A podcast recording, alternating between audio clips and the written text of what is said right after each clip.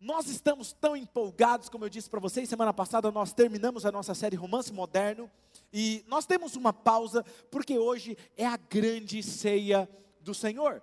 Então eu quero falar um pouquinho sobre a visão da nossa igreja sobre a ceia, porque nós temos um preconceito formado do que é uma ceia. Quando nós vamos em uma igreja, nós temos algumas regras, nós temos algumas coisas que eles entendem e do que é importante por que a ceia.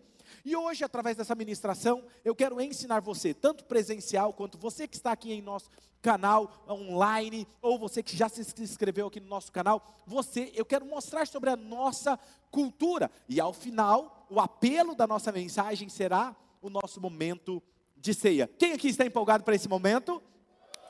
Muito bom isso.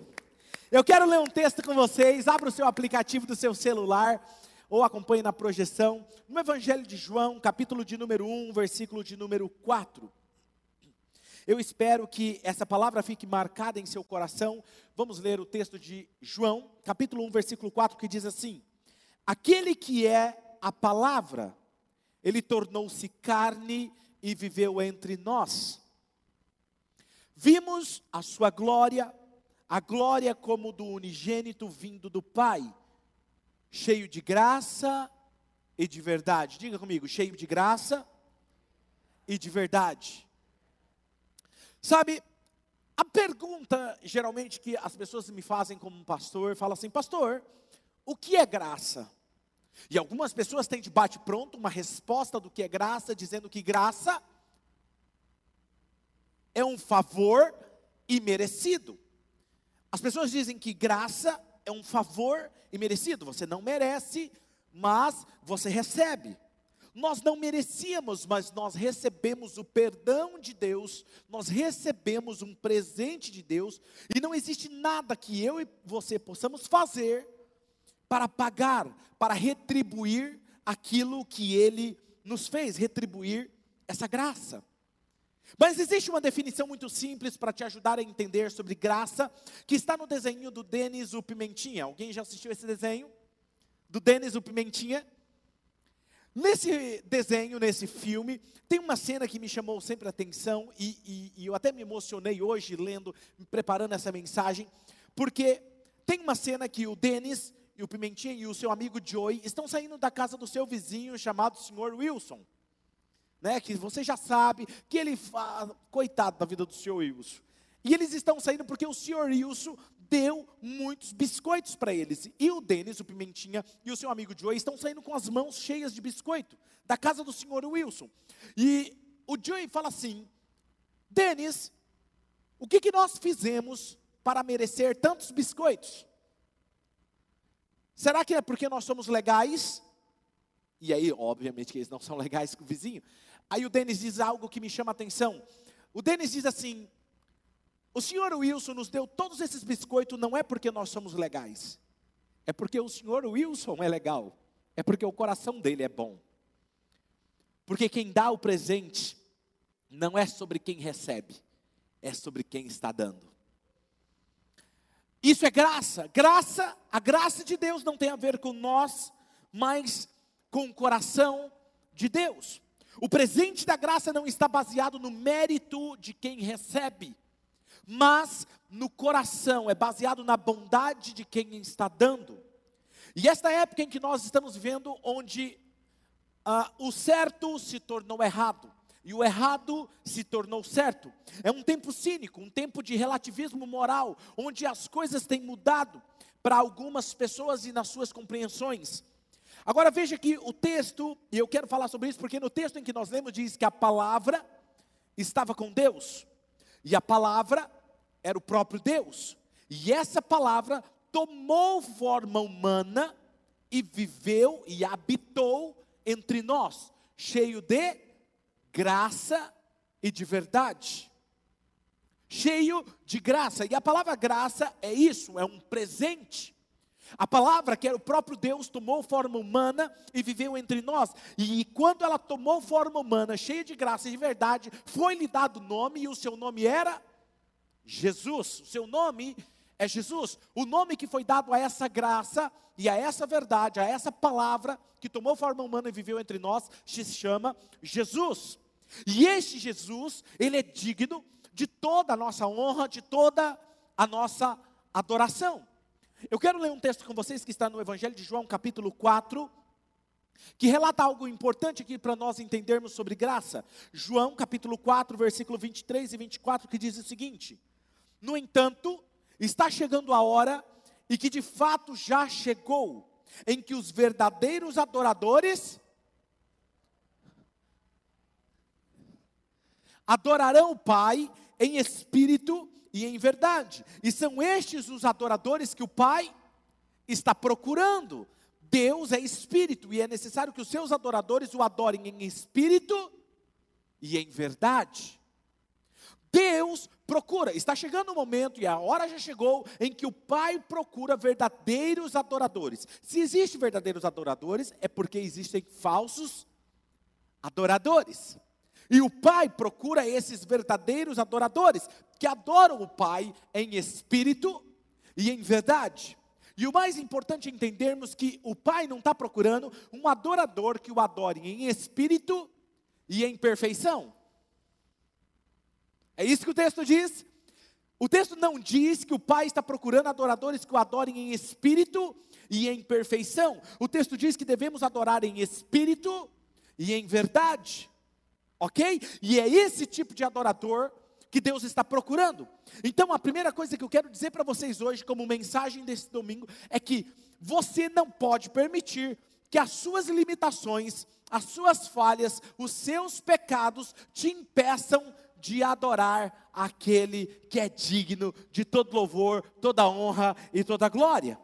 Não deixe que as suas imperfeições impeçam de adorar a Jesus. Nunca permita que os seus pecados o impeçam, afoguem, o apaguem a sua adoração. Não permita que o processo te limite de adorar a Deus, porque quando nós estamos em uma jornada cristã e quando nós falhamos ou quando nós pecamos ou estamos num processo de transformação, a primeira coisa que o inimigo faz quando alguém peca é tentar distanciar ele de Deus, distanciar ele de Jesus dizendo: você não pode adorar a Jesus, porque olha quem você é, olha como você é pecador, olha como você é falho. E o que eu estou dizendo para você é que o Pai procura verdadeiros adoradores. Quem são esses verdadeiros adoradores? Que adoram em espírito e em verdade, não em perfeição. Ok? Adoração não tem a ver com o adorador, adoração tem a ver com aquele que é adorado. É sobre Jesus e não é sobre quem está prestando a adoração a Ele, é tudo sobre Ele. E as nossas falhas, nossos temores, os nossos erros não deveriam nos afastar de Deus. Muito pelo contrário, deveria nos aproximar de Jesus. Quanto mais falho eu sou, mais perto de Jesus eu preciso estar. Porque é o fato de eu me aproximar de Jesus que me transforma e não o contrário. Fique atento a isso. Sabe, quando eu me aproximo da graça, eu sou transformado. Às vezes, as nossas imperfeições, nossos defeitos, nossas falhas e pecados nos fazem se sentir indignos de adorar e de se encontrar com Jesus. E assim como os biscoitos nas mãos do Dennis e do Joey, eles não era sobre o quão legais eles eram, não era o quão perfeitos eles eram, mas era sobre a bondade do coração do Senhor Wilson. Isso é graça. Graça é um presente que nos fala sobre o doador e não sobre aquele que está recebendo.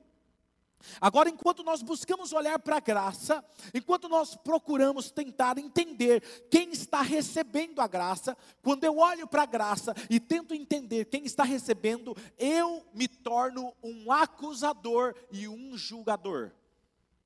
Porque sempre que eu olhar para a graça, eu vou ver algo muito bom, eu vou ver algo que é impecável, eu vou ver algo que é santo, eu vou ver algo que é maravilhoso. E quando eu olho para quem está recebendo, eu vou ver o quão indigno aquela pessoa é. E quando eu olho para a pessoa que está recebendo, eu vou acusar essa pessoa, eu vou julgar essa, julgar essa pessoa, em vez de amar essa pessoa, acolher essa pessoa e entender que ela está em um processo de transformação com a graça. Não é sobre o quanto eu transformo essa pessoa, é o quanto ele transforma essa pessoa enquanto ele se torna um.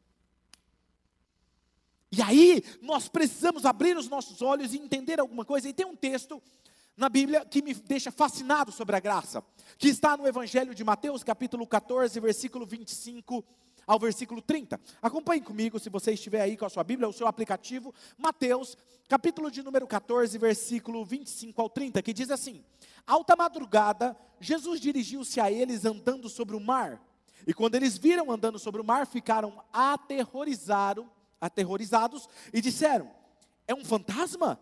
E gritaram de medo. Mas Jesus imediatamente lhes disse: Coragem, Sou eu, não tenho medo, Senhor, disse Pedro. Se és tu, manda-me ir ao teu encontro por sobre as águas. E Jesus disse: Venha, respondeu ele. Então Pedro saiu do barco, andou sobre a água e foi na direção de Jesus. Mas quando ele reparou o vento, no vento, ele ficou com medo e começou a afundar. E ele gritou: Senhor, salva-me. Eu fico imaginando quando Jesus chama Pedro e diz assim: Pode vir, Pedro, sou eu. E Pedro, tipo, está lá no barco. Aí Pedro fala assim: Ele me chamou. Ele me chamou, ele me escolheu. Nós temos aqui um cenário. Qual é o cenário? Nós temos um barco, e nesse barco tem os doze discípulos. Era um barco grande. E eles estão no meio de uma tempestade.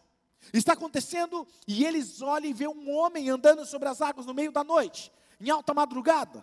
E eles gritam e falam assim: é um fantasma. E alguém diz: não, é um fantasma, certeza.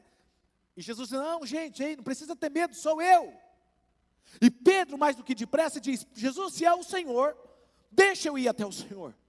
E aí Jesus o escolhe, e Pedro então fica empolgado, e o texto diz que ele vai, que ele tira o pé de dentro do barco e ele se arrisca ok? Jesus diz: tudo bem, Pedro, pode vir. Então Pedro começa a andar e tudo está indo muito bem. Imagina esse cenário comigo, está indo muito bem, está tudo bem, e Pedro está andando sobre as águas, oh, que legal, e aí ele está andando no encontro de Jesus, olha que interessante, está indo tudo bem, e ele começa a olhar em volta, e quando ele começa a ver aquele vento soprando, a tempestade, ali na sua frente, está quem que estava na sua frente? O próprio Deus encarnado, o próprio Jesus, a própria palavra que tomou forma humana e viveu entre nós, está ali diante dele. Está ali diante dele, não era outro Deus, não era um menos Deus, não é um subdeus, não era o próprio Deus andando. E ele chamou Pedro, venha sobre as águas. Quando Pedro anda sobre as águas e ele começa a olhar, ele começa a pensar: eu estou andando sobre a água, a água é líquido, ser humano, eu sou ser humano, ser humano não anda sobre as águas. Que é mais ou menos o que eu e você fazemos. O próprio Deus que criou todas as coisas nos chama para fazer algo diferente. Ele nos chama para nos arriscarmos. E aí nós nos arriscamos a dar o passo adiante. E quando a gente começa a andar, naquele processo a gente começa a raciocinar. Não, mas como que eu estou vivendo algo incrível? Como não? Não, mas espera aí, eu não sou digno. Eu não sou digno, digno de viver coisas incríveis. Agora veja, Pedro estava vivendo algo incrível. Ele estava andando literalmente sobre as águas. Ele estava vivendo algo incrível, só ele e o Senhor, mas ele não era perfeito. Pedro era perfeito? Não. Pedro não era perfeito. Escuta isso aqui. Pedro não era perfeito. E Pedro estava vivendo algo incrível, sim ou não? Ou você ficou sabendo de mais alguém que andou sobre as águas? Ele estava vivendo algo incrível. Isso me diz algo. Que para viver coisas incríveis você não precisa ser perfeito. Pastor, então o que eu faço para viver coisas incríveis? É só você caminhar na direção certa. Porque eu fico imaginando que quando Jesus falou, Pedro, venha, Pedro foi na direção de Jesus. Pedro não saiu e foi na outra direção. Você vive coisas incríveis todas as vezes que você decide de caminhar na direção certa. Onde Deus está te chamando, você não precisa ser perfeito, mas se você obedece a Deus, você vive coisas incríveis. Tem alguém aqui comigo? Uou, isso é incrível. Sabe, você não precisa ser perfeito para viver coisas extraordinárias com Deus, é só aceitar o convite para chegar mais perto dele. Nós vivemos coisas incríveis quando nós damos um passo de sim na direção certa, na direção de Jesus. O extraordinário começa a acontecer quando nós avançamos na direção de Jesus. Sabe? Porque quando nós nos aproximamos, vivemos coisas incríveis. E é nesse estágio, nesse processo de nos aproximarmos de Jesus, que começamos a ser transformados. Ou seja, é quando eu vou na direção de Jesus que eu sou transformado. Não é o contrário, eu sou transformado e depois eu caminho na direção de Jesus. Eu sou transformado quando eu me aproximo de Jesus. Por isso que o diabo sempre vai tentar impedir você de se aproximar de Jesus, ele sempre vai impedir você de ir numa reunião de domingo, ele sempre vai impedir você de continuar o seu devocional regularmente todos os dias, ele vai impedir você de ler a palavra de Deus e meditar na palavra de Deus todos os dias, ele vai impedir de você estar em um GC. Por quê? Porque isso é se aproximar de Jesus, e se aproximar de Jesus é ele perder o controle da sua vida. Sabe, nós precisamos estar atentos a essas coisas. E Pedro começa a olhar agora à sua volta, e o texto diz que ele se distrai. Ele se distrai com o vento, ele se distrai com a tempestade, tudo aquilo acontecendo ao mesmo tempo, e ele começa a pensar: oh, eu sou ser humano, ser humano não anda sobre as águas. E o texto diz que ele duvida, ele fica com medo, e ele começa o que, gente? A afundar. Ele no processo ele afunda e é meio constrangedor para ele porque ele grita de desespero. Ele parecia um garotinho. Eu ia dizer que ele parecia com uma garotinha gritando com medo, mas isso ia ser muito ofensivo. Mas ele grita desesperado, ele está afundando, é constrangedor. Seus amigos primeiro estão vendo ele, só ele andando nas águas. E agora está vendo o mesmo Pedro que falou assim para eles: É, ó, Jesus me chamou, agora está gritando e se afundando. Por causa do que? Da sua incredulidade, por causa do seu medo, por causa da sua falta de fé. E quando Jesus chega perto dele, Jesus diz o quê? Homem de pequena fé, por que duvidaste? Sabe, eu fico olhando para essa história e me chama a atenção, quando ele grita: Senhor, salva-me. Jesus imediatamente se aproxima dele. Primeira coisa que eu aprendo aqui, é que todas as vezes, não importa se você está afundando por falta de fé, Jesus nunca deixa de te responder por falta de fé. Cara, que incrível! Porque se o que nós temos aprendido é que o quê? Se você não tem fé, Deus não te responde. Não é? E ele está afundando. E ele grita. E Jesus mesmo assim ouve ele. Que amor incrível. Sabe, Mateus capítulo 14, versículo 31, o texto diz o que? Imediatamente Jesus estendeu a mão. Gente, não demorou um pouco, não de, deixou ele beber um pouco de água, não, não, não. Imediatamente ele estendeu a mão.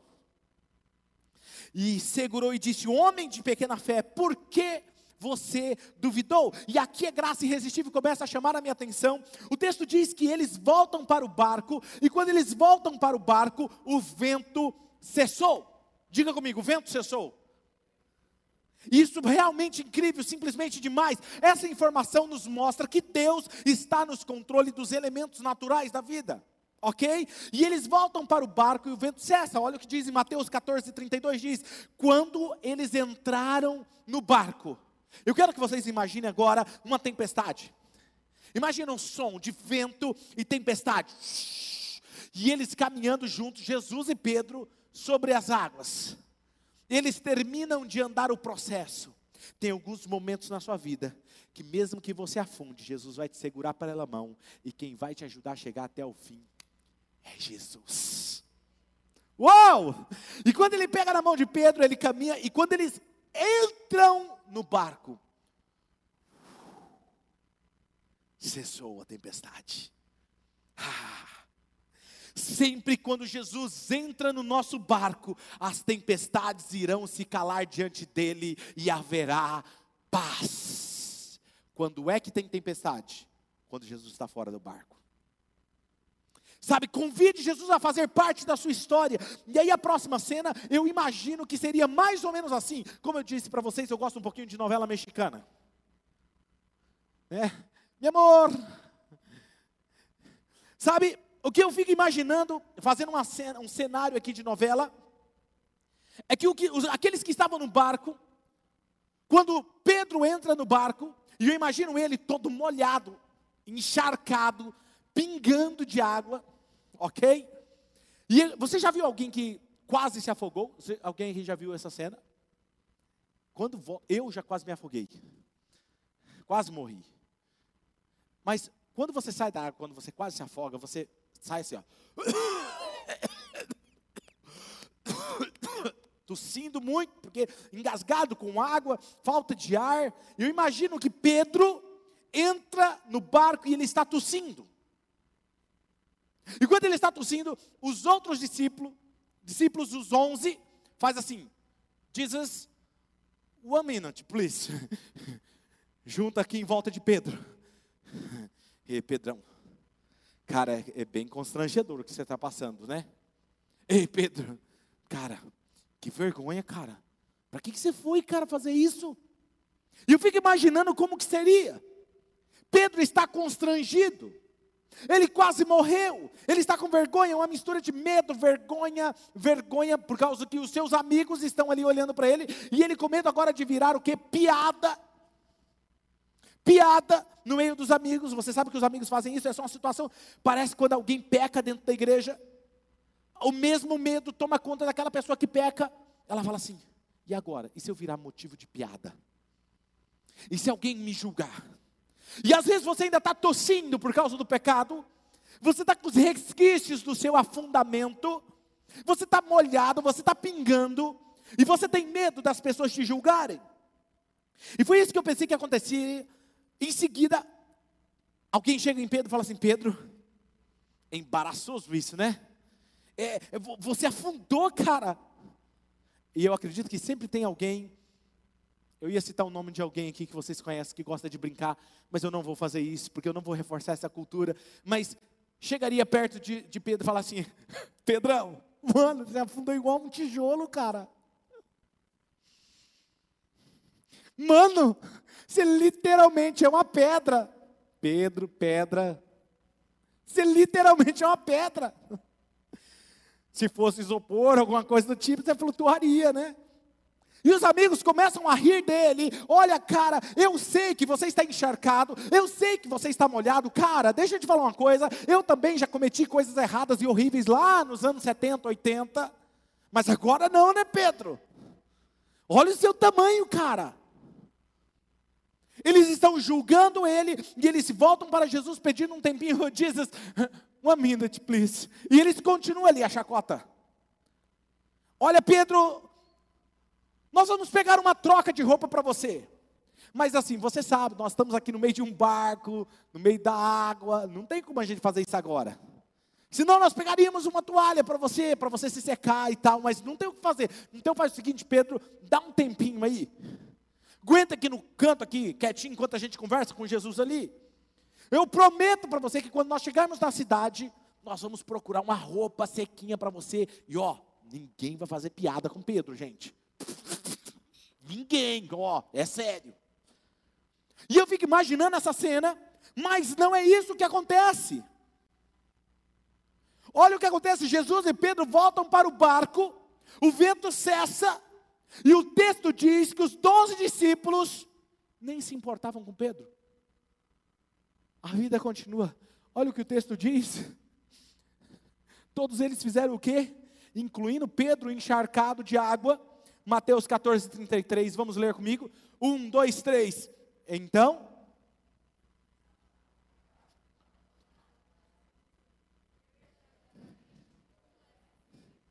A nível de ensaio tá bom. Eu quero que você imagine essa cena.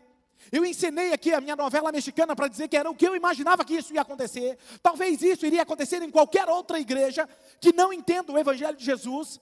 Mas o texto diz que todos que estavam no barco, os doze discípulos, diz, adoraram, dizendo: Vamos lá, um, dois, três. Verdadeiramente tu és. O foco nunca está em quem afundou, mas naquele que o salvou. Isso é evangelho.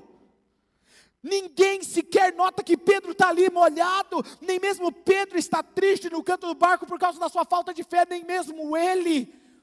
Todos eles estavam tipo assim: Uau, Jesus! Que incrível o que o senhor fez! Como o senhor fez isso? Eles não queriam saber se Pedro tinha afundado. Cara, você fez um cara igual Pedro caminhar sobre as águas. E quando ele afundou, você salvou ele e ainda continuou andando. E ainda quando entrou no barco, parou tudo. Como o senhor conseguiu fazer isso? E aí, interessante. Quando o barco chega do outro lado, que a tempestade cessou, o texto diz que começaram e ficaram sabendo que Jesus estava ali, começaram a trazer os doentes para que eles tocassem Jesus e pessoas fossem curadas. E eu imagino que quando eles chegam do outro lado na praia, Jesus precisa ministrar, tem uma multidão esperando ele. Me deixa eu fazer uma pergunta: Pedro está seco? Alguém aqui conseguiu um secador de cabelo da irmã, da esposa de Pedro, para secar ele? Não. Ele está encharcado, ele está molhado, não deu tempo. Não pode ser. E agora Pedro está o quê? Adorando molhado. Por que, que, ele está molhado? Porque faltou fé, afundou. A consequência da sua falta de fé, a sua fraqueza, o afundou. Consequência da sua fraqueza. Ei, será que é isso mesmo que eu estou vendo? Alguém molhado adorando Jesus. Pedro todo molhado ajudando a arrumar a fila de pessoas para ajudarem a tocar em Jesus. Jesus, tipo assim, ei Pedro, eu preciso que você me ajude. E aí Pedro fala assim: não, mas, mas Senhor, eu estou todo molhado, eu, eu, fraca, eu afundei, eu fraquejei. E Jesus fala: Pedro, não se importa com isso, não é sobre você, é sobre mim. Você só tem que me ajudar, vem aqui no processo, vem comigo. Tem pessoas precisando de mim. Vamos, Pedro. Quantas vezes eu e você olhamos para alguém que fraquejou e nós queremos, ei, vai se secar primeiro. Se seca primeiro. Depois você vem aqui. Nós vamos fazer de conta que ninguém sabe da sua história. Sabe? Na verdade, se você quer vir à igreja molhado, as pessoas dizem, em algumas igrejas dizem: se você quer vir na igreja molhado, pode vir. Nós temos um lugar aqui separado para quem é molhado. Nós temos aqui várias toalhas brancas para secar você e deixar você separado. No dia que você se secar, você pode começar a servir, porque afinal de contas, ninguém aqui afunda. Ou melhor, nós fingimos que ninguém afundamos. Ninguém afunda. Faz sentido isso para você? Nós não entendemos que todos nós estamos em um processo, que para Deus não tem pecadinho e pecadão, que todos nós pecamos e que estamos num processo. Nós não queremos ser recep... nós não queremos recepcionistas úmidos. Nós não queremos gente no estacionamento úmido. Nós não queremos gente no som úmido. Nós não queremos nada úmido, porque ninguém afunda, ninguém afunda aqui.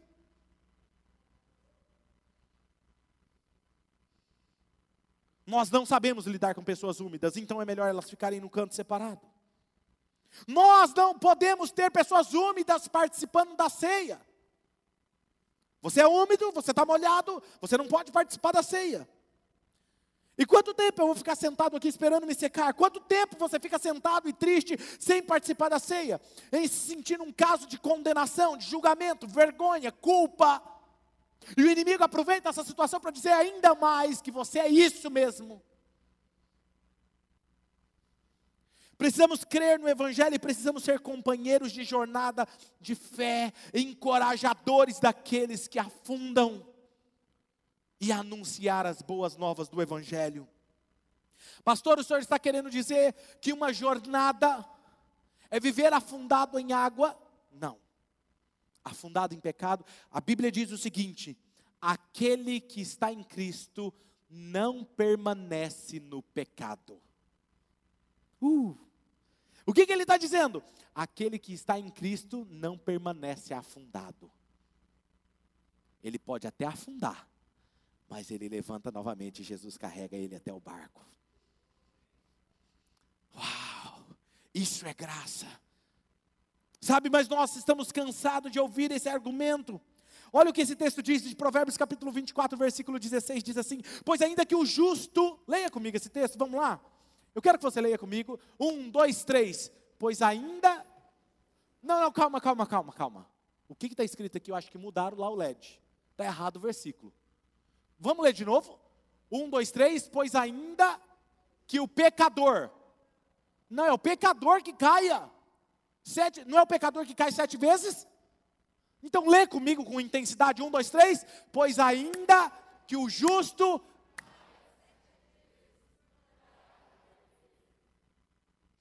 É o justo que cai. Mas nós criamos uma imagem que o justo não peca. O justo cairá sete vezes, mas ele não permanecerá caído. O texto está dizendo isso muito claro, sabe? Você vai ter um, alguma liderança molhada, você vai ter algum serviço molhado, você vai ter que liderar alguma família molhado, você terá alguma adoração molhada. Por quê? Porque a adoração não tem nada a ver com o adorador, mas tudo a ver com aquele que é adorado. Não permita que as suas falhas, as suas imperfeições te impeça de adorar a Jesus, aquele que é digno de todo louvor, toda honra. Então, a melhor coisa, eu espero que nós possamos ser uma igreja onde as pessoas possam vir molhadas, encharcadas, gotejando, e nós não temos toalhas aqui. Nós não temos toalhas para cobrir você. Nós vamos ver que você está molhado e está tudo bem para nós, porque nós somos uma igreja proibida a entrada de pessoas perfeitas. Todos nós estamos em uma jornada se tornando alguém parecido com Jesus.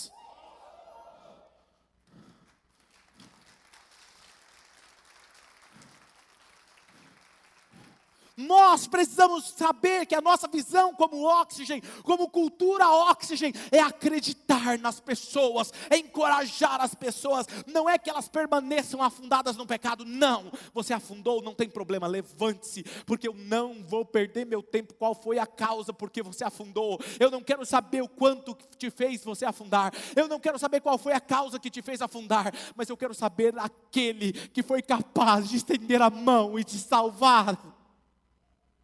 Eu vou gastar minha vida, meu ministério, olhando para aquele que pode nos tirar do pecado. Jesus. Então a melhor coisa que você pode fazer agora, se você está afundando ou indo talvez muito fundo na sua vida, eu sei o quanto isso é difícil, eu sei o quanto isso é dolorido, porque eu já estive aí, eu já estive nesse processo, mas francamente, se você não se importa de eu dizer, eu vou me focar no que Jesus pode fazer por mim, por você. Eu quero que o nosso foco como igreja esteja no Salvador, que pode mudar a nossa história. Romanos capítulo 8, versículo 1 diz assim: "Portanto, agora já não há o quê? Não há o quê, gente? Para aqueles que estão em Cristo Jesus, está consumado. Vamos, Pedro, eu tenho mais pessoas para servir. Vamos, não, mas eu estou molhado. Vamos, Pedro, não é sobre você, é sobre mim. Para, Pedro, de olhar para você mesmo, para de se preocupar com você, para de ser egoísta, não é sobre os seus méritos, é sobre os meus méritos. Você terá que confiar em mim. Pedro, você vai ter que confiar. Eu te amo, Pedro, apesar do seu afundamento. Eu te amo. Você precisa confiar em mim. Eu estou com você, eu estou por você. E você é o que você é pela graça irresistível de Deus. E uma maneira de viver totalmente diferente. Então, a próxima vez que você afundar ou falhar, use todos os esforços seus para voltar para Ele e adorar a Ele, porque é quando eu me aproximo dEle e adoro Ele que eu sou transformado. E é nesse lugar que você vai descobrir a santidade e um estilo de vida que você nunca pensou ser possível. Por isso que eu digo que Deus ele é maravilhoso. E aí vem a pergunta: Pastor, então quem deve participar da ceia? Em algumas igrejas dizem, eles acreditam, e está tudo bem para nós. Nós não estamos aqui julgando outras igrejas, ok? Não quero dizer. Alguns dizem que só pode tomar ceia quem é batizado. Ou quem poderia dizer que se alguém está em pecado, ele diz: se está em pecado, você não pode participar da ceia. O que, que representa a ceia? A ceia significa o corpo de Cristo. Eu fazendo parte do corpo de Cristo, eu celebrando e lembrando do sacrifício de Cristo na cruz, ok? Não, mas se alguém está em pecado, não pode participar da ceia. Vamos partir então desse princípio que pecado não pode participar da ceia. Quem concorda comigo? Vamos lá, vamos, vamos fazer uma análise. Então tá bom. Quem diria que alguém que é vaidoso, que a vaidade é pecado, sim ou não? Quem diria que alguém que é vaidoso não pode participar da ceia? Porque eu nunca vi alguém, pastor, eu preciso que o senhor ore por mim, porque eu tenho o pecado da vaidade. Mas eu estou cheio de ver pessoas vaidosas, que cultuam o corpo, que lutam contra o espelho, que são obcecados por serem magros, são devotos da academia e do culto ao corpo. Quantos diriam que esses estariam em pecado e não poderiam participar da ceia? Ou, não, pastor, vamos pensar em outro pecado. Tá bom. Quanto aos sedentários, relaxados, displicentes, gente relaxada com a taxa de colesterol, que não cuidam do corpo, que exageram na mesa, o pecado da gula. Quem diria, você tem o pecado da gula, você não pode participar da ceia? Não, pastor, não, vamos pular esse pecado aí, vamos falar outro. Tá bom, o pecado da mentira. Isso é pecado, sim. Isso impede de participar da ceia.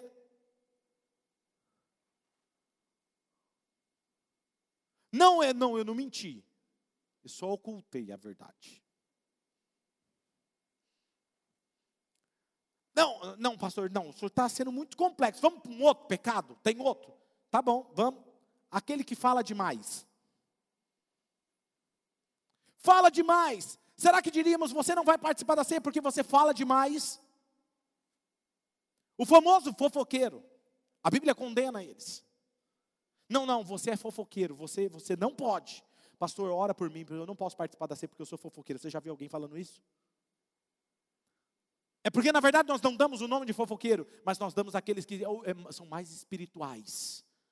Irmãos, vamos orar por Fulano. Você viu o quanto o Tiago está em pecado? Vamos orar por ele. A coisa está feia. Assim, ó, não tô, não tô aqui, né, fofocando da vida do irmão Tiago.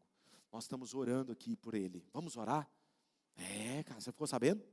Vou te contar depois, depois a gente ora. Fofoqueiro. Fofoqueiro. Será que nós diríamos eu não vou participar da ceia porque eu sou fofoqueiro? Ou não, não, não, pastor, eu só falo a verdade. Quem aqui já ouviu essa expressão? Eu amo, eu só falo a verdade. Doa quem doer, não é verdade? É verdade. Você que só fala a verdade, injulga e julga as pessoas. Doa quem doer, você não tem sensibilidade pelas pessoas. A título de ser honesto, você é capaz de ferir as pessoas. A palavra de Deus diz que você deve ser falar a verdade, mas falar a verdade em amor. A título de falar a verdade, você ofende. A verdade que deve ser velada por respeito, a verdade que deve ser dita na hora certa. Jesus disse: Eu tenho muito mais coisas para falar para vocês, mas vocês não podem suportar. Tem hora de dizer a verdade. Será que diríamos para a pessoa que fala a verdade e fere as pessoas: Não, você não pode participar da ceia. Não, pastor, não, não, o senhor está sendo muito complexo. Vamos falar de outro pecado. Vamos falar de outro pecado? Quem concorda? Vamos citar mais alguns pecados aqui? Mágoa. Guardar mágoa, ressentimento. É pecado, sim ou não? É, inclusive impede você de receber o favor de Deus. Será que diríamos você que está magoado, ressentido com o cônjuge, magoado com fulano, você não suporta fulano, não suporta seu chefe, não suporta aquela pessoa? Será que você diria você não vai tomar a ceia? Quantos de nós reprovaríamos aquele que é tão bonzinho, que engole todos os sapos, não tem coragem de se posicionar? Você não se posiciona porque você é covarde. Você não tem nada contra ninguém, mas você também não tem nada a favor de ninguém. Você não se posiciona porque você é um covarde. Será que você também não participaria da ceia? Ganancioso. Não, pastor, o ganancioso pode tirar da ceia. O ganancioso, ele não dá o dízimo. Ele não oferta, ele não dá o dízimo. O ganancioso, talvez você diria, ele só serve a mamão. Ama o dinheiro, ele não deve participar da ceia. É. E você que é preguiçoso? Aquele que desdenha do dinheiro. Teríamos direito de dizer que você não, também não pode participar. Talvez porque você tem um cunhado ou tem um papai que te dá tudo. E aí você desdenha do dinheiro. Você é um chupim. Você não quer ganhar dinheiro porque você não quer repartir, porque você também no fundo é egoísta. Não, pastor, mas vamos falar de outro pecado. Vício. Quem fuma não pode participar da ceia. Quem bebe não pode participar da ceia, porque é um vício, não é, pastor? Verdade. E o vício do refrigerante?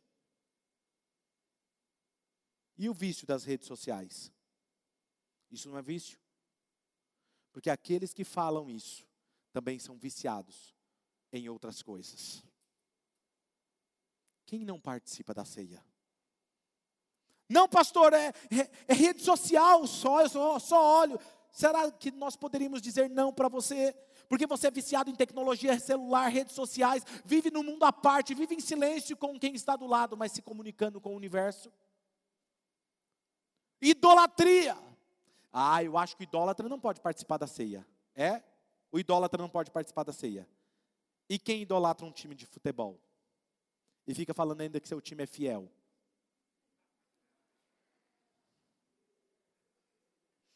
Só tom de brincadeira, tá? Nada contra eles. Você está percebendo que o nosso conceito de pecado é superficial? Adultério, não, pastor, eu nunca adulterei. Eu posso participar da ceia. É? Você nunca adulterou, mas você é preso escravo da lascívia. Isso também é adultério. Sabe que quem estreou o paraíso?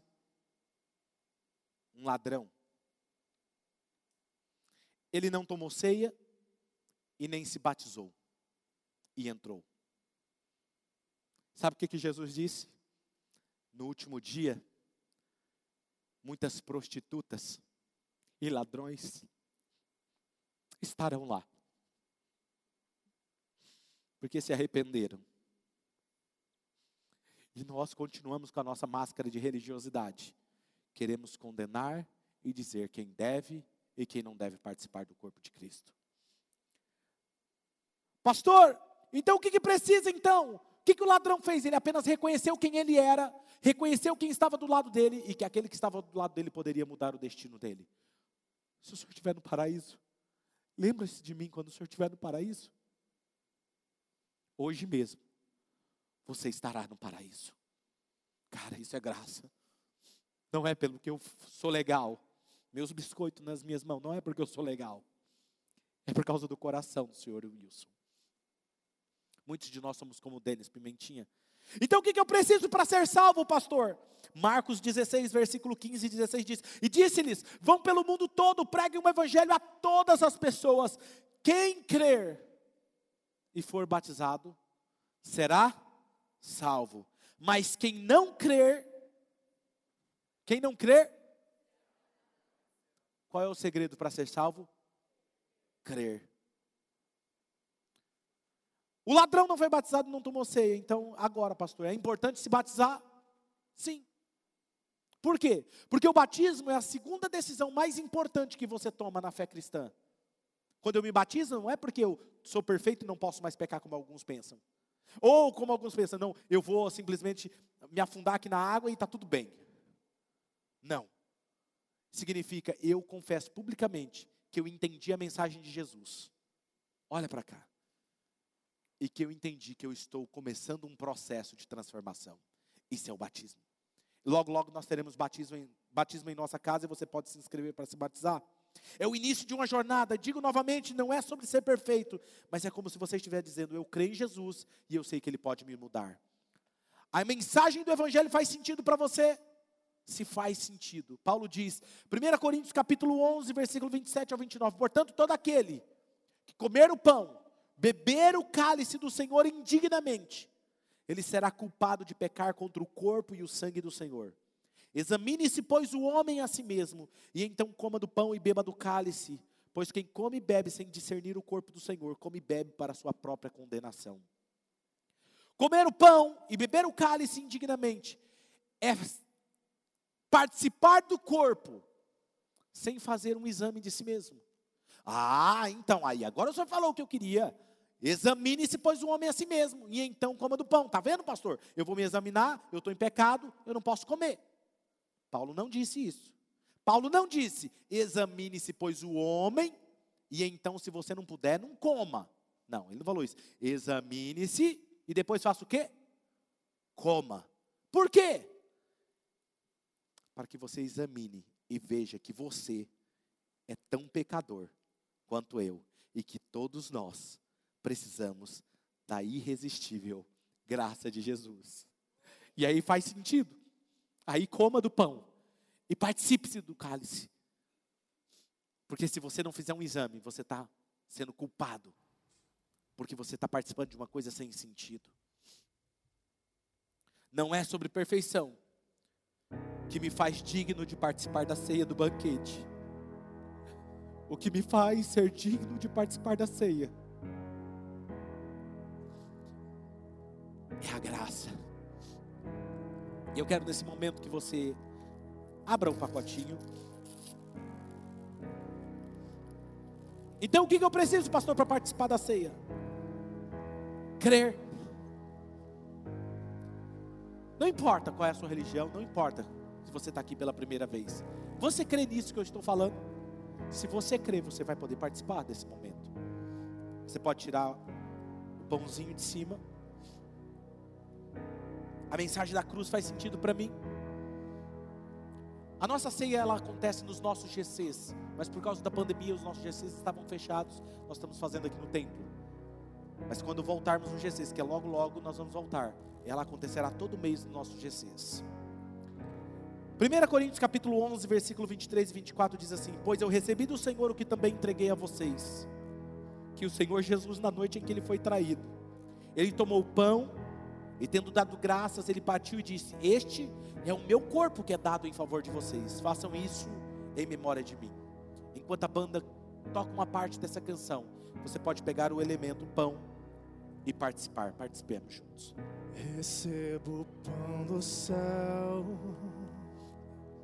batido por amor.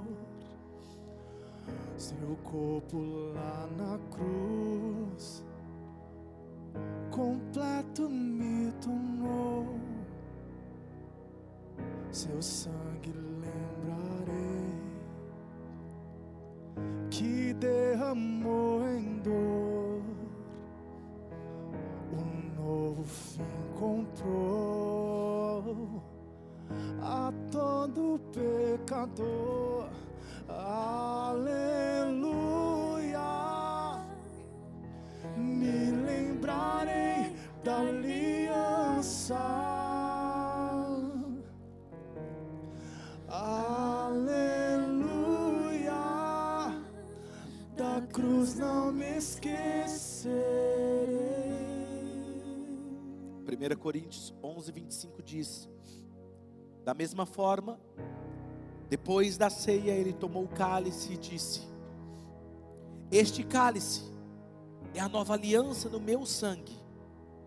Façam isto sempre que o beberem, em memória de mim. Participemos do segundo elemento, o cálice. Abra, cuidado, podemos tomar. Em fé vou prosseguir, com humildade andar. A Cristo vou seguir como Ele me tornar. Aleluia. Me lembrarei da aliança. Você pode se colocar em pé e cantar junto essa canção. Aleluia. Levante suas mãos e diga isso. Da cruz não me esquecerei.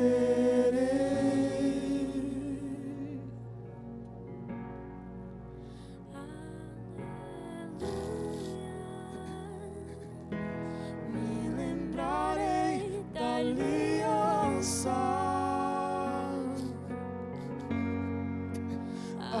Aleluia. Da cruz não me esquecerei.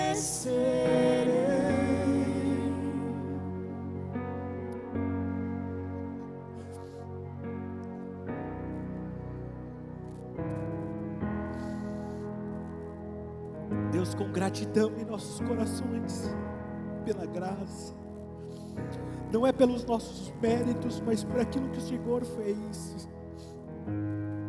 Não é sobre nós, não é sobre os nossos méritos, não é sobre a nossa perfeição.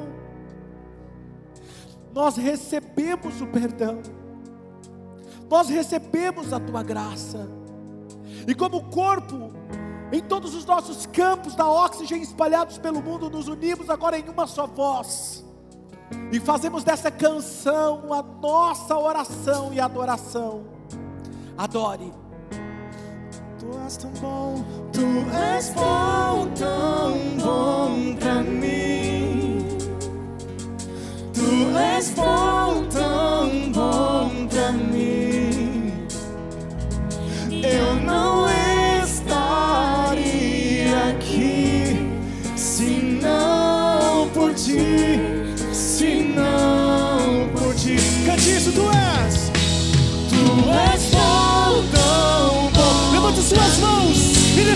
declare isso a Ele. Oh, tu és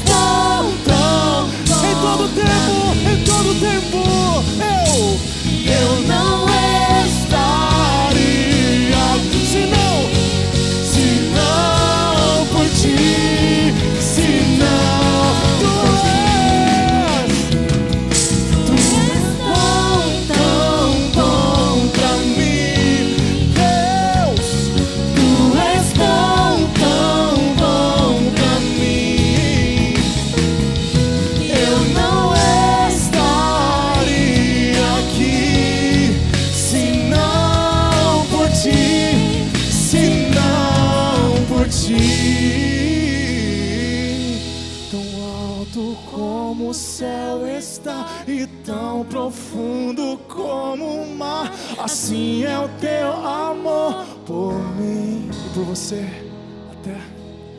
Até tua face eu contemplar, até o tempo terminar. Me lembro que há mais por vir. Aleluia.